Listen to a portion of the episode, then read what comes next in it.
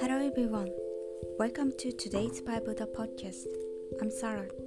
I deliver to today's Bible verse for you. I have been crucified with Christ. It is no longer I who live, but Christ lives in me. And the life which I now live in the flesh, I live by faith in the Son of God, who loved me and gave himself for me. Amen. This letter was from Paul. He wrote that he was crucified with Jesus. Therefore, he said he was not the old Paul, but the new one created by Jesus. By faith in Jesus, all things had passed away and all things had become new.